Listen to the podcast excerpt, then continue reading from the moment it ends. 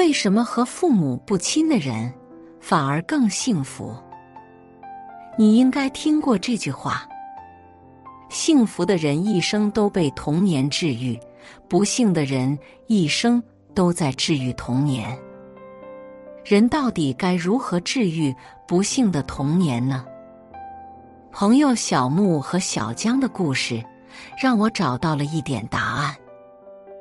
我发现，同样家庭环境糟糕，他们的人生态度却截然不同。小木的父亲有暴力倾向，母亲忍让多年，这种环境让他骨子里很消极，一遇到问题就自怨自艾，坚信一切都是因为自己原生家庭过于糟糕。例如和妻子吵架。他不会想办法沟通解决，而是认为家庭让我一生都无法建立正常的亲密关系，我一辈子也就这样了。而小江的家庭，母亲患有双向情感障碍，情绪很不稳定；父亲不负责任，常常情感忽视他，但他却活得相对乐观积极。成了律师，自己的婚姻也经营的不错，对身边的人很有爱，很温柔。虽然和父母不亲，但也很少埋怨家庭。他觉得成长经历虽然给我造成很大影响，但人生还是在我自己手里。同是糟糕环境出身的两个人，竟是完全不同的人生面貌。是什么造成这样的不同呢？今天，我们想和你聊聊一个摆脱原生家庭和过往经历负面影响的人做对了什么。一，家人是无法改变的，能够改变的只有自己。先来看看小江的成长经历。小江的母亲。因患病而情绪起伏较大，甚至偶尔有自伤行为。而父亲从不照顾家人，常常深夜喝醉后回家，爱发脾气。生性善良的小江，一直在家庭中被迫扮演大人角色，照顾母亲，和父亲争辩，维系家庭。从记事起。凡事都要靠自己，苦水都往肚里咽。无人陪伴，无人保护，无人帮助。他恨吗？当然。愤怒、恐惧、委屈、痛苦，这样的家庭反复挫败他的自信心和自尊心。他想过放弃生命。但看到母亲又会心软，毕竟生病也不是他的错。无力改变，却又无处可逃。家，好像成了他摆脱不了的魔咒。而人生的转折点，发生在一次高一的班会后。小江平日比较和善，和大家关系不错。但那天，同学们都在开心的谈天说笑，聊明星八卦，假期去哪里玩。小江感觉到，他们都是被呵护的很好，毫无烦恼，被全世界宠爱的孩子，而他就像一个来自异世界的局外人，格格不入，心中突然燃起一阵怒火。他一把推开正在和旁人说笑的同桌，大喊一声“滚”，冲了出去。同学们呆在原地。小江慢慢冷静下来后，回想起自己怒火冲天的样子，像极了那个阴晴不定的父亲，还说了他最常对自己说的话：“滚。”不知不觉中。他竟遗传了自己对家庭最厌恶的部分，活成了自己讨厌的样子。他感到震惊。如果我变成他那样的人，那我的一生就真的毁了。那一刻，他决定接受现实。对于母亲，他做了那么久的保护者和照顾者，是时候放下心中包袱了。对于父亲，他必须要釜底抽薪，克服血脉影响，成为和他不一样的人。当时，小江虽还没念完书，无法经济独立，但他已从精神维度全然的转变了。他下定决心，可以伤心，但不再过分沉溺于家庭带来的痛苦；可以争取，但不再永无止境的去纠结谁对谁错。因为我人生的目标是未来的可能性，而不是与无法改变的过去斗个你死我活。这种核心的转变，不是一个人简单改变想法或观念，而是一种底层的生命逻辑的转变，即心智模式的转变。心智模式是指深植我们心中关于自己。别人及周围世界每个层面的假设、形象和故事，是一个人如何认知外部事物、如何思考、行动的底层逻辑。他深受定式思维已有知识局限的影响，以一种潜在、深刻的方式影响着人的思想和行为。也可以简单理解为。对一件事下意识的第一反应，某种程度上会决定我们的一生。比如，面对困难，有人第一反应是化压力为动力，有人第一反应是我又要失败了，从而回避。改变或进化新的心智模式，就改变了你认知事物和世界的方式。进而改变一切行为和倾向。曾经，小江也和小木一样，糟糕无望的家庭环境让他成为受害者，陷入绝望的宿命论中。面对困难，他第一反应就是：“我不行，我永远不行。”这样的家庭，我还有什么希望？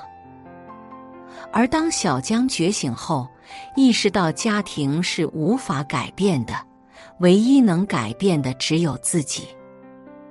他收起情绪，不再看着生病的母亲流泪，不再和父亲争辩，也不再与人抱怨。他默默做完能为家里做的，转头去读书，做自己的事。最后，他利用现有资源读完高中，努力考上大学，再考研，最终成为一名律师。现在，当别人看到他自信的样子，完全想象不出他来自怎样的家庭，经历了怎样的过往。而这一切，根源就在于他改变了自己的心智模式。完成了精神上的自我毁灭与重建，而健康的心智模式可把外界对自身的负面影响降到最低。相反，小木呢？家庭的不幸遭遇让他对人生产生了悲观的情绪和信念。成年后的小木没有努力克服这种影响。而是惯性的把失败的一切责任都推给成长中的负面因素以及不成熟的家庭条件，形成了单一封闭、极端个人化、缺乏同理心等糟糕的心智模式。长此以往，面对事情他爱钻牛角尖，面对机会他惯性逃避，生活便停滞不前。无法改变命运。二，世上还有很多可能性。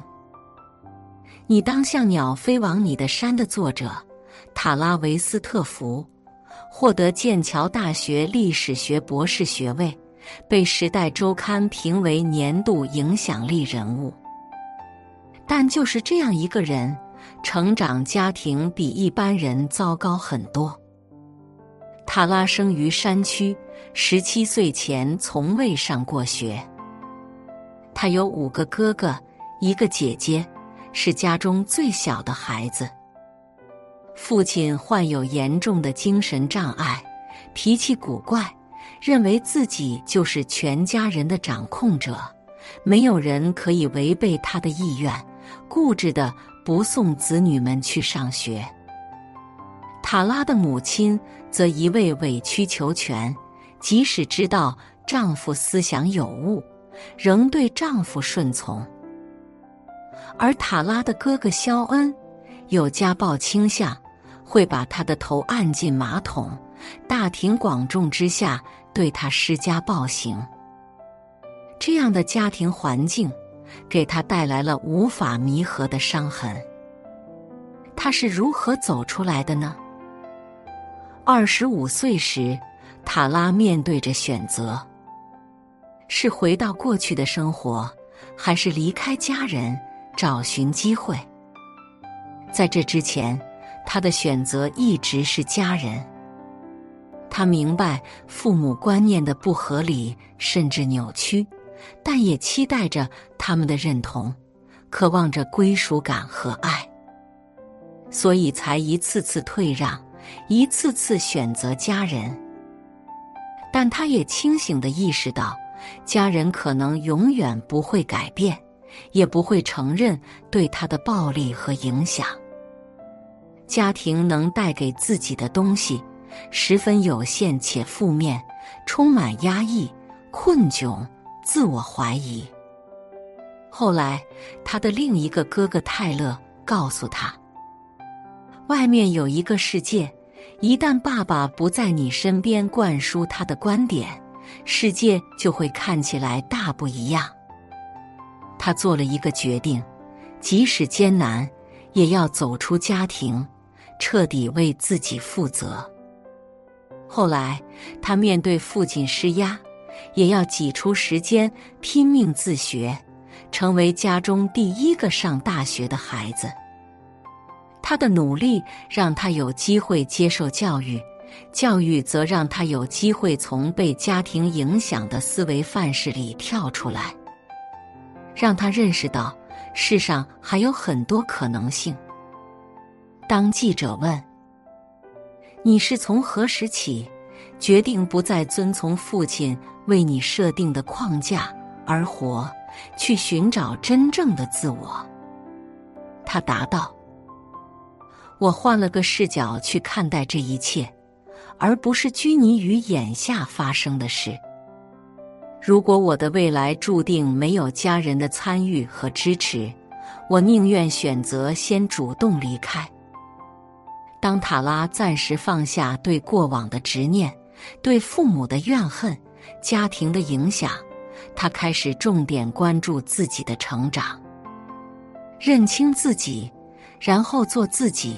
这句话不是轻描淡写的口号，而是混合着血泪的挣扎，需要为之付出代价的信念，包括失去家人现在的理解和支持。这个视角的转换。就是改变固有心智模式的开端。彼得·圣吉认为，改善心智模式的过程，从本质上是把镜子转向自己，试着看清楚自己的思考与行为如何形成，并尝试以新眼镜获得新的信息，以新的方式对其进行解读。思考和决策，本质上，这是一个自省、学习、创新和变革的过程。我喜欢塔拉，不仅因他足够励志，更重要的是他代表的是一种对待人生命运全新的思维模式。尽管过程中诸多纠结反复，内心也会孤独失落。家庭的影响还会继续，但最起码，他拥有了属于自己的人生。而当塔拉成功后，他的母亲反思道：“你是我的孩子，我本该好好保护你。”塔拉觉得，那一刻，他才第一次成了我的母亲。三，如果我不为自己负责，也不会有任何人来为我负责。有句话叫：“认知和格局决定人的一生。”而认知的最底层就是心智模式，但遗憾的是，人们总是倾向于按照最初的认知去创造现实。认知心理学家瓦瑞拉认为，人的认识并非一个简单被动的反映客观事实的过程，而是我们的经验世界主动创造的过程。我们可以选择伴侣、朋友。同事，但永远无法选择血缘和社会。这一份无法选择，让成长于不健康环境中的孩子极易被塑造成既定模样，形成不健康的心智模式，包括二元对立、僵化封闭、情绪化感觉化、选择性失明、非理智等等。接着。我们又会不断吸引和强化自己原有认知的人和事，深陷本应逃离的认知监狱。如此，人一直在一个恶性循环里打转，一生都无法实现自我超越。这时，修正家庭或环境已无太大可能，唯一的方式是改变自己。真正的超越。未必是简单的逃离家庭，而是克服那个被错误影响的旧我。而打破这个旧循环，就需克服不健康的心智模式，建立新的心智模式。这样才能真正挣脱过往经历的束缚，得到自我救赎与解放。为此，在具体的生活中，你可以。一觉察与反思，多一些自我审视，看看自己是否有为人生负责的态度，并努力和自己和解，不再和过去较劲，和世界较劲，和自己较劲，和痛苦较劲。自洽是改变心智模式的基础。二，改变固有思维。特别要审视一些定式思维、刻板印象，比如，他那么有钱，一定是靠别人吧？他那么幸福，家庭条件一定特别好吧？改变极端狭隘的思维模式，建立更开放的认知，才有机会拥有更广阔的视野，构建起更加理性、自信。和整合的自我。三、持续学习，养成向不同的人用不同的方式学习的习惯，例如读书、观影、旅行、体验新事物等。遇见不同环境、不同经历、不同个性的人，会让我们的心态更开放，看到自己世界之外的更多可能性。如苏格拉底所言：“知道的越多，才知知道的越少。”四，通过小事突破自己，改变心智模式，并非一蹴而就，而是在一些很小但又不简单的挑战里得到突破。例如，勇敢在会议上发言，尝试一个新的项目。看一本理论性很强的心理学书籍等。另外，如果环境影响很大，就尝试换一个更加积极、开放的环境。人的一生都有机会进行精进与改良。当你不断努力建立开放多元的心智模式，以开放态度看待他人和世界，不固步自封。你会感到内心有股力量升腾而起，让你不再自我批判，而是寻找创造新机会。至此，你就会走入改变心智模式、改变境遇、进一步修正自己的正向循环。